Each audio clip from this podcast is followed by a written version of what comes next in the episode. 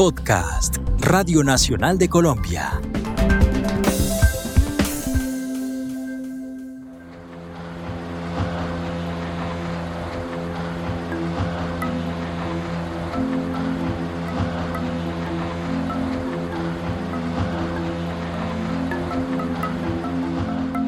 Bienvenidos a Manos del Legado, un podcast que nos permitirá adentrarnos al corazón del Pacífico colombiano para conocer las historias de los pescadores que por años han realizado una práctica cargada de herencia ancestral que se mantiene en el presente.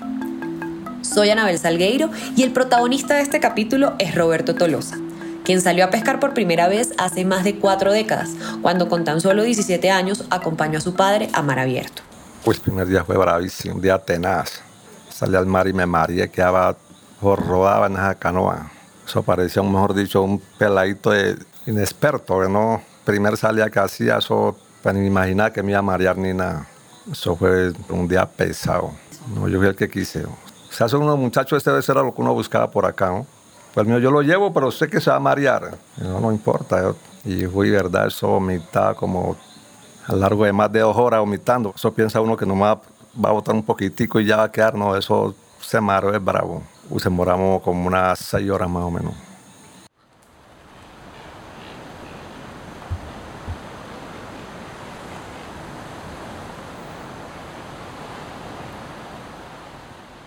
Y es que el mar, tan inmenso como poderoso, es a diario la oficina de los hombres que toman sus embarcaciones y se enfrentan a la adversidad de las olas.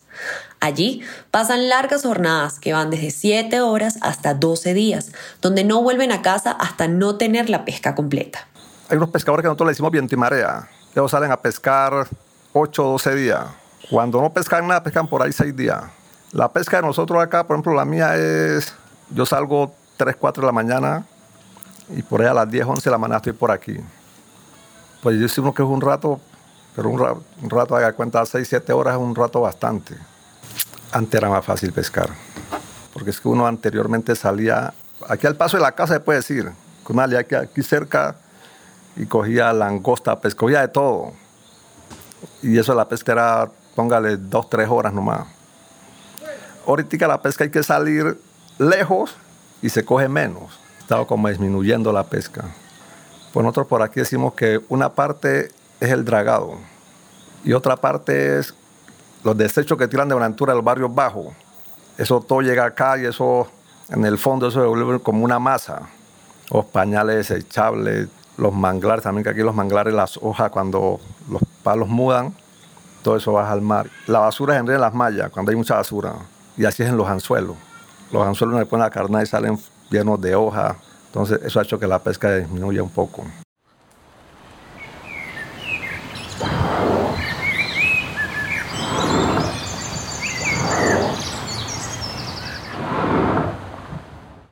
Cada vez son más los retos a los que se enfrentan los pescadores del litoral pacífico colombiano, desde la contaminación, la disminución de especies para la pesca, hasta la inseguridad que en el mar es tan compleja como en tierra.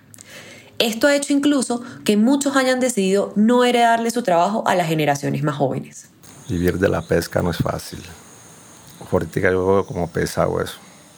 Porque la pesca día tras día nos va, nos va poniendo más pesada la pesca por decir algo, nosotros los veteranos desaparecemos, la pesca en los muchachos se pierde porque, por ejemplo, en el caso mío yo tengo un hijo varón y yo no le permito al que salga al mar a buscar.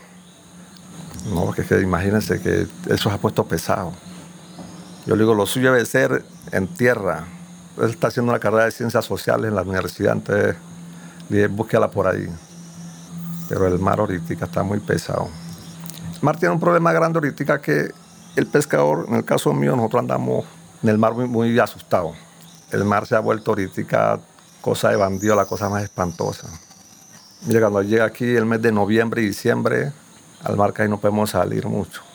Hace como tres días robaron aquí cinco motores. Entonces el pescador anda... Estos dos meses, noviembre y diciembre, la pesca a nosotros nos pone pesada por eso, no podemos salir. He visto robar donde me ha tocado que salir huyendo también, porque si roban al compañero no puedo salir yo a enfrentar problemas que en el mar a todo uno con las manos vacías, desarmado. El, la arma lo que uno con cualquier pedacito de, arma. Y eso, a mi hermano, el que estuvo aquí, lo que un día la armaba con una, una escopeta. Menos mal que nomás se la botaron al agua y ya lo dejaron que siguiera. Pero el bandido por acá carga armas a toda hora. Y, o sea, nosotros vimos cuando el bandido se acercó a la lancha de pescadores, le quitó el motor porque eso es lo que más, lo que más hacen. Lo desalojan a uno desde el motor y ya.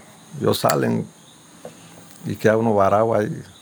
Queda uno pandel. Eh, uno siente miedo cuando está en alta mar y el mar se pica por el mucho viento. Pero normal, uno ya sabe cómo, cómo manejar ese. Claro que si le coge ya un vendaval como se que anda en San Andrés, pues se llamaba uno, porque ese sí en el, en el mar lo ahí se llamaba. Pero los vientos acá no son de mucho peligro.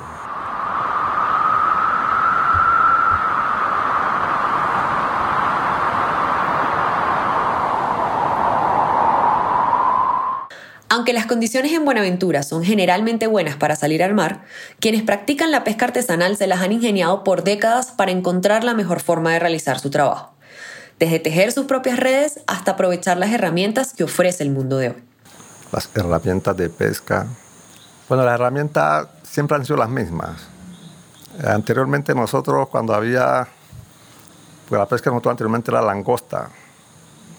Ese era un producto que nosotros cogíamos nosotros mismos hacíamos los equipos de pesca, nosotros mismos tejíamos las mallas.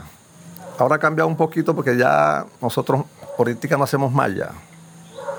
No las hacemos porque producto que cogía anteriormente, que era langosta, todo eso, como ha disminuido, entonces ahora yo le estoy pescando más que todo al anzuelo.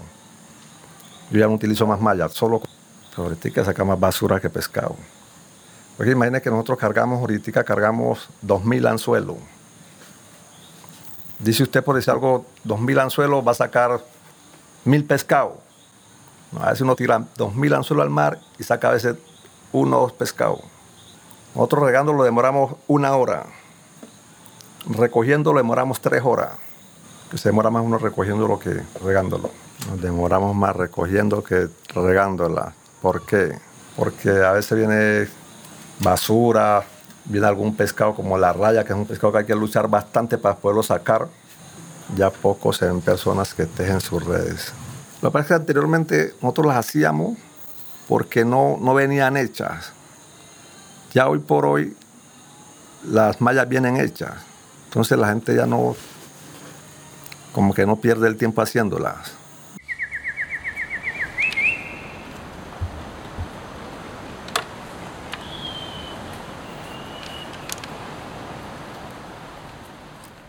Un ejercicio de paciencia, templanza y disciplina, que en la vida de Roberto llegó gracias a su padre e hizo de la playa La Bocana su puerto para salir cada mañana a pescar.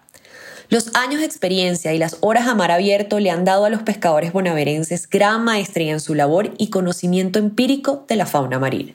Para pescar no se necesita esperar, por eso uno no se aburre. No regó, y arranca ya la vuelta al primer anzuelo que cayó al mar y va recogiendo. O sea que uno ahí, no tiene descanso en ese momentico, no. Son cuatro o seis horas, pero bien trabajadas. En el mar no hay relajo, en constante movimiento. Hay que mantenerla viva. Porque imagínense que uno de los, de los alimentos más sanos que tenemos es el pescado. O sea, todo lo del mar. Camarón, la langosta, el calamar, el alimento más con los hijos. Pescado favorito, uy, diría yo de pronto que el pargo. O sea, todos los pescadores que hay no tenemos así un pescado favorito, favorito. Porque es que hay muchas clases de, de pescado, entonces para uno que uno sacó, ese es bien.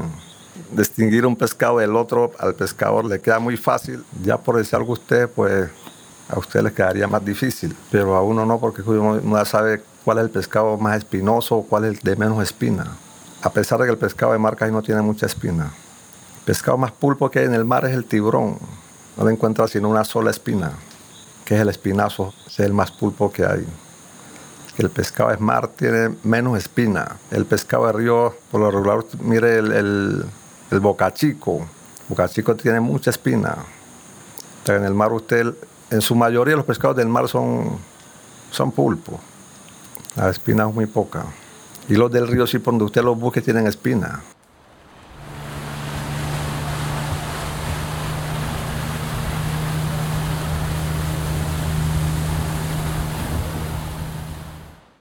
Mucho antes de que salga el sol, Roberto sale de su casa y regresa cuando la ciudad lleva pocas horas despierta.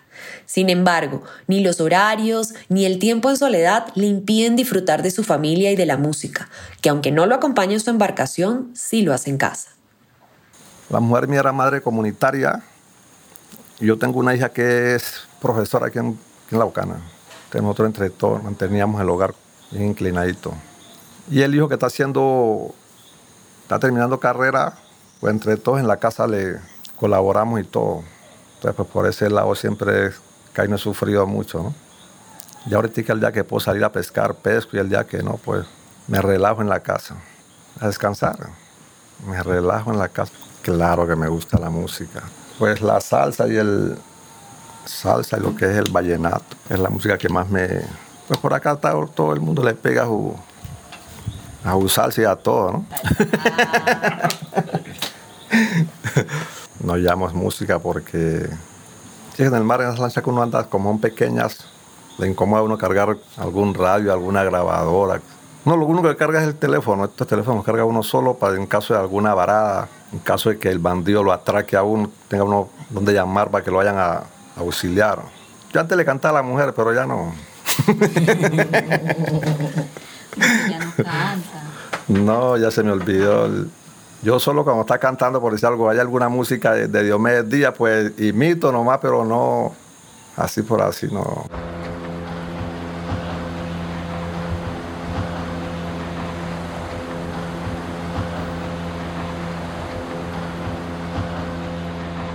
Los jóvenes de Buenaventura poco miran hacia la bocana con interés en la pesca artesanal.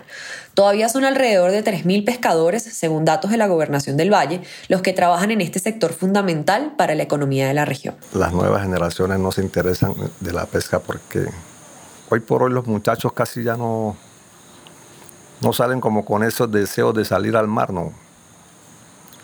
Ahora todos, todos están buscando su medio de trabajar en tierra porque en el mar no hoy por hoy el, pescador en su mayoría que usted ve somos veteranos. Muchachos muy poquito anda buscando el mar por lo pesada que está volviendo la pesca. La pesca como que ahorita ya no es una buena alternativa. Mi mensaje a las nuevas generaciones es que no es acabar el, trabajo, porque es que la pesca, si acaba la pesca, acabes todo. Porque ese sería un, aunque no sería un sustento bueno, pero bueno, esta manera no dejarla acabar, porque hoy por hoy marisco del mar es lo mejor que tenemos. Entonces que sigan esa, esa rutina de los veteranos.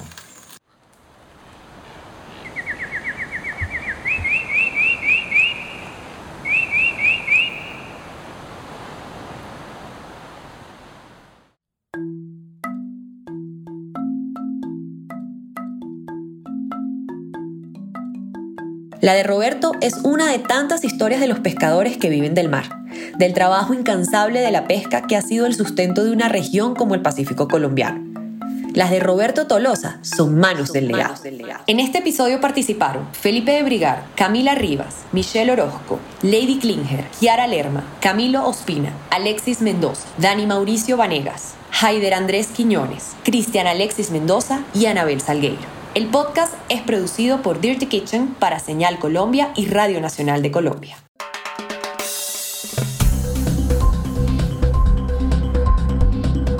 Este fue un podcast de Radio Nacional de Colombia.